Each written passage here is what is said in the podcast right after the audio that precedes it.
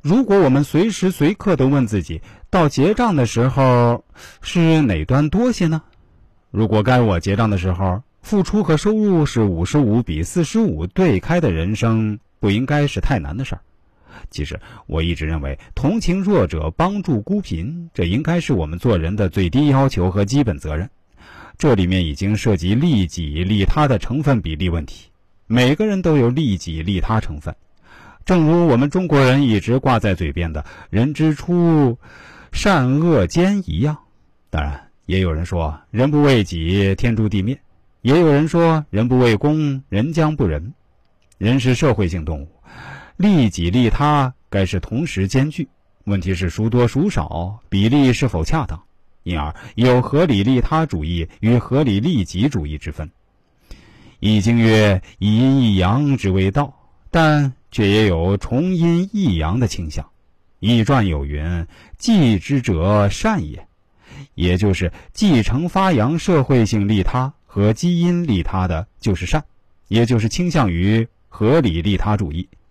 我也持同样倾向。我把我为人人放到人人为我的前面，就是强调利他行为及利他主义，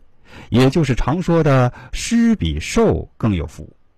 关于利他主义，西方有两种典型的表现形式：一种是仁爱的利他主义，认为利他者的仁爱心或仁慈情感是人的本性，仁爱心作为道德的基础和标准，要求人无私的利益他人和促进人类的共同福利；第二种则是与之对应的利己的利他主义，认为人的本性是利己的，同时又有同情心。与人类成为一体的社会情感，利益他人的社会本能。任何人都以追求私利作为行为的出发点，但由于利他的本能，又最终使人利益他人、追求社会共同福利作为行为目标，其行为的结果则使个人利益得以实现。当然，现在也有学者将利他主义分为亲缘利他、互惠利他和纯粹利他三种形式。亲缘利他指有血缘关系的生物个体为自己的亲属提供帮助或做出牺牲；互惠利他指没有血缘关系的生物个体为了得到回报，为了更有力地实现个人利益而相互提供帮助；